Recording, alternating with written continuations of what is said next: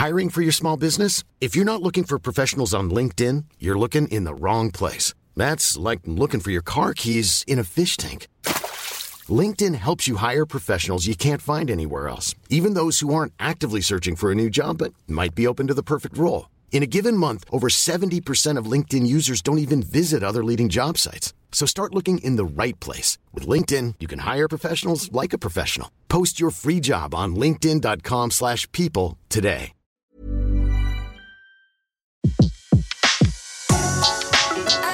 Le meilleur de séances radio est maintenant sur We Love Cinéma. Le pavé dans la toile. César Monterol crève l'écran.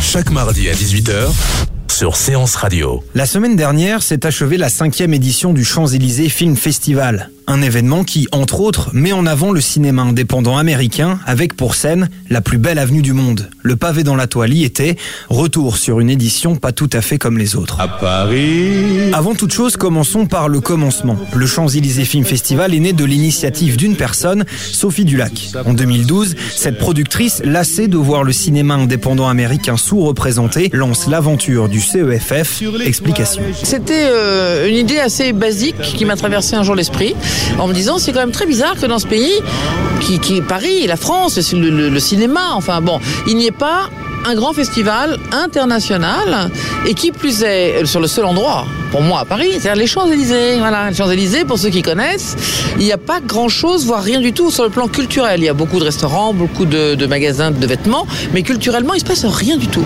Et je me suis dit, pourquoi on ne tenterait pas le coup? Donc on s'est retrouvés euh, en 2012 sur les Champs-Élysées avec euh, toutes les salles de cinéma, une belle programmation, des beaux invités. Voilà, ça a pris, je crois que les gens étaient curieux. Euh, et ben aujourd'hui, vous voyez, cinq ans après, il y a du monde partout. Moi, c'est un cinéma que j'adore, donc je trouve que c'est très très bien que le public français puisse découvrir ça. Ils en verront pas. Donc euh, il faut montrer des films, des petites pépites comme ça. Il faut aussi savoir que les producteurs américains viennent se faire produire en France. Aux États-Unis, ils ne peuvent pas se faire produire sur des films comme ça. Tous les cinémas de l'avenue sont concernés. Le Publicis, le Lincoln, le Balzac, l'UGC Georges V, le Gaumont Marignane et Ambassade accueillent les séances, mais pas que. On retrouve des rétrospectives, des avant-premières, des masterclass, bref, un spectre large afin de ne rien laisser au hasard. Mais la grande nouveauté cette année, c'était la présence d'un jury de professionnels, Sophie Dulac. Les longs métrages américains indépendants et les courts métrages sont toujours soumis au vote du public, ça, ça ne bouge pas. Le public, pour moi, c'est le plus important, hein. c'est eux qui sont dans les salles. Et puis, on a créé un jury j'allais dire, d'étoiles montantes, qui sont tous des comédiens et comédiennes qui ont tout un début de carrière prometteur et qui vont donc juger les longs métrages américains indépendants sous l'égide de Nicole Garcia, qui est notre présidente, et co-présidé par un jeune homme que j'aime beaucoup, qui s'appelle Alexandre Aja. Pour que ce film trouve un distributeur en France, je me suis dit que le fait d'avoir un jury de professionnels pouvait labelliser, si vous voulez encore plus, le, film et que ça pourrait intéresser donc effectivement des distributeurs. Donc l'idée d'un jury, voilà, c'est que vraiment il y ait une crédibilité en plus pour les professionnels, le fait que Nicole Garcia ait trouvé que tel film, par exemple avec son jury, était un, film merveilleux. Voilà. Un jury d'étoiles montantes. Au regard de Zita Enro, Félix Moati, Déborah François ou Vincent Rottier, difficile de trouver meilleure formule. Jury, un rôle qu'il faut prendre à cœur, la survie de certains films en dépend. Cette responsabilité, Félix Moati en a pris toute la mesure, surtout quand on parle de cinéma indépendant américain. C'est compliqué de donner son avis en règle générale, tu vois, et surtout de savoir que ton avis peut avoir un poids sur, sur le, la, vie des films après, c'est, je trouve ça un peu dur. Il faut marcher assez simplement, je pense. Tu vois le film, et après, spontanément, si t'as aimé, tu en parles, en fait. Entre nous, on en parle, on est. Enfin, moi, un film, c'est, j'ai jamais un rapport désintéressé à un film. C'est-à-dire que ça secoue des choses en moi. Voilà. Et je pense que quand t'es jury, faut, c'est le bon moment pour se poser la, cette question, c'est qu'est-ce que j'attends du cinéma? Cinéma indépendant euh, américain, c'est-à-dire que maintenant, c'est des grandes stars, mais les Coppola, les Scorsese. Coppola, c'est un autre cas, mais Scorsese, Sidney Lumet et tout ça, c'est des, gens, moi, qui m'apprennent à vivre chaque jour. Donc, et c'est eux le cinéma indépendant américain, c'est eux le nouvel Hollywood à la base. Et ouais, c'est des gens, moi, qui qui me rendent le monde plus familier, quoi. Je les aime. Ce qu'il faut comprendre, c'est comment le Champs-Élysées Film Festival apporte sa pierre à l'édifice du cinéma mondial. Tel un relais, il permet aux réalisateurs de montrer leurs productions qui seraient sûrement tombées dans l'oubli outre-Atlantique. Une initiative dûment saluée par Alexandre Aja. Co-président du jury, il est surtout un des seuls réalisateurs français à très bien marcher aux États-Unis. Bah, il n'y a pas qu'en France, en fait, on ne voit pas ces films d'habitude. Hein. Aux États-Unis non plus, on les voit pas. Euh, c'est le, cinéma indépendant américain. Euh, si on se base sur la première définition de ce cinéma indépendant, c'est un cinéma qui est donc complètement financé en dehors du studio système, c'est-à-dire en dehors des grosses majors américaines.